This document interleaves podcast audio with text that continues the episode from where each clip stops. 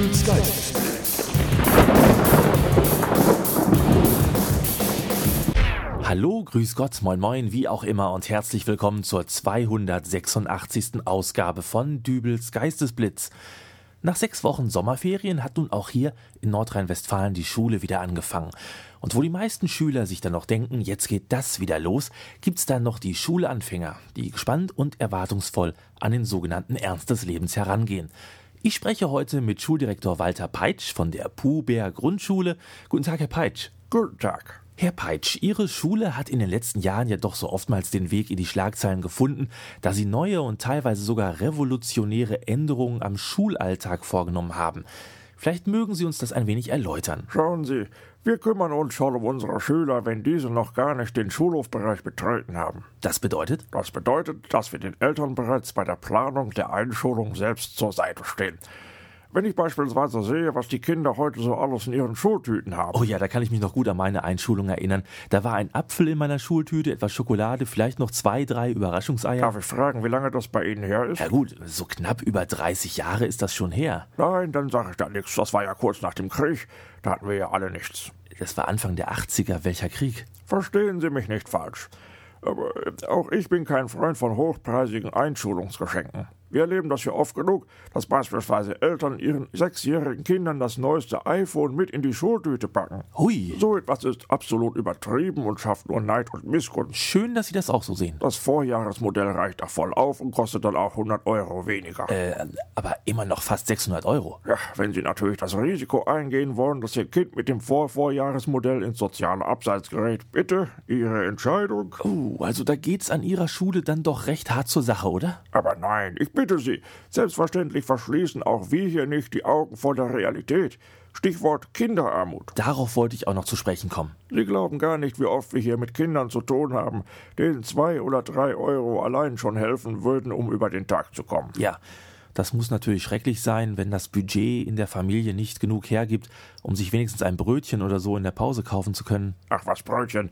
Mit dem Beginn des neuen Schuljahres gibt's doch auch neue Sammelbilder. Fußball für die Jungs und irgendwas mit rosa Viechern für die Mädchen. Äh, aber. Und wer da sein Album nicht innerhalb eines Monats voll bekommt, der hat aber mal ganz schlechte Karten.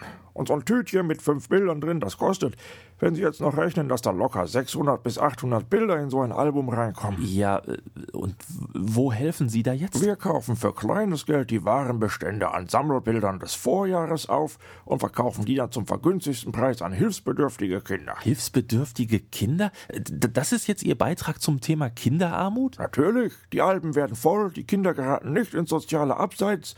Also mal ehrlich, in diese Sammelalben guckt doch hinterher ohnehin kein Schwein mehr rein. Das merkt kein Mensch. Ja gut. Obwohl, beim Album zur Fußball-Europameisterschaft 2012, da haben wir den Kindern Bildern von der 2008er EM verkauft. Das war dann doch schon etwas unangenehm, als da ein Kind plötzlich das Sammelbild von Robert Enke im Album hatte. Äh, ja, anderes Thema. Wie schaut das bei Ihnen aus mit der gesunden Ernährung? Da achten wir nicht nur auf gesunde, sondern auch auf preiswerte Ernährung. Ah ja. Wir arbeiten da zusammen mit einer weltweit bekannten Burgerbraterei. Die mit dem großen M. Kennen Sie bestimmt. Entschuldigung, Sie haben hier eine Fast-Food-Restaurant-Zweigstelle in der Pausenhalle? Nein, die Zweigstelle ist die Pausenhalle.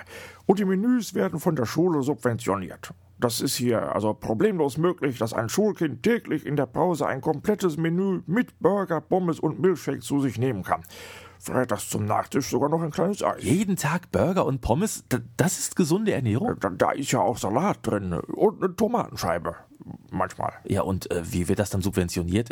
Äh, etwa auf Staatskosten? Um Gottes Willen, nein. Äh, nein, nein, da sind wir stolz, dass wir dem Steuerzahler da nicht auf der Tasche liegen. Wir finanzieren das durch eine weitere Kooperation. Wir haben nämlich auch ein Fitnessstudio auf dem Schulgelände. Da kostet die Mitgliedschaft nur 50 Euro im Monat. Moment, Sie füttern erst Ihre Schüler mit Burgern zu kleinen Preisen an, um sie dann zu Wucherpreisen wieder schlank zu trainieren? Das ist alles auf freiwilliger Basis. Wir zwingen kein Kind dazu, sich in der Pausenhalle mit Burgern vollzustopfen. Also dürfen sich Ihre Schüler auch mit selbst mitgebrachten Broten in die Fast-Food-Filialen Pausenhalle setzen? Nein, nein, das natürlich nicht. Das steht auch so in den AGB. Und wenn es draußen kalt ist, wenn es regnet? Ach, also das sind ja jetzt wohl eher Sonderfälle. Sie bezeichnen das deutsche Wetter von September bis Mai als Sonderfall? Also, ich hatte hier gerade den Eindruck, dass Sie es darauf abgesehen haben, unsere Konzeptänderungen am Schulalltag schlecht zu reden. Sie sind bislang mit noch keiner Frage auf unser Projekt zu Fuß zur Schule eingegangen. Ja, davon habe ich hier in Ihrer Infobroschüre auch schon gelesen. Sie legen offensichtlich sehr viel Wert darauf, dass Ihre Schüler morgens für den Weg zur Schule keinen Bus nutzen. So ist es. Ich bin der Meinung, dass wir auf diese Art und Weise gleich zwei Fliegen mit einer Klappe schlagen. Zum einen stärken wir die Fitness unserer Schüler. Schließlich ist es ja allgemein bekannt, dass der Schüler von heute sich viel zu wenig bewegt. Ah ja. Und zum zweiten entlasten wir die Umwelt. Ich meine, rechnen Sie sich das mal aus. Vom Stadtrand äh, bis zu unserer Schule sind es 15 Kilometer.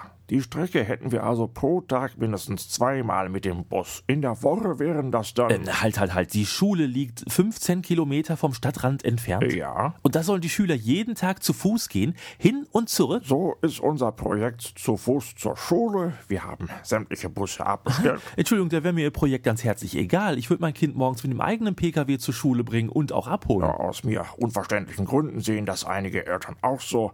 Selbstverständlich steht diese Möglichkeit auch zur Verfügung. Na also. Da die Parksituation aber vor der Schule recht bescheiden ist, Ja, wer redet denn vom Parken? Es geht doch nur darum, dass man kurz anhält und das Kind rauslässt. also da die B- und Entladesituation vor der Schule recht bescheiden ist, haben wir unseren Hausmeister beauftragt, Kurzzeitparkplätze einzurichten. Kurzzeitparkplätze? Also äh, sehr Kurzzeitparkplätze. So, so. Die Minute 5 Euro. Also das ist doch jetzt wohl ein Scherz. Und das Geld fließt dann wahrscheinlich auch in die Subventionierung für den kostenlosen Burgerfresstempel, was? Nein, äh, davon finanzieren wir unseren Lehrerausflug im Frühling. Ach, Herr Peitsch. Was denn?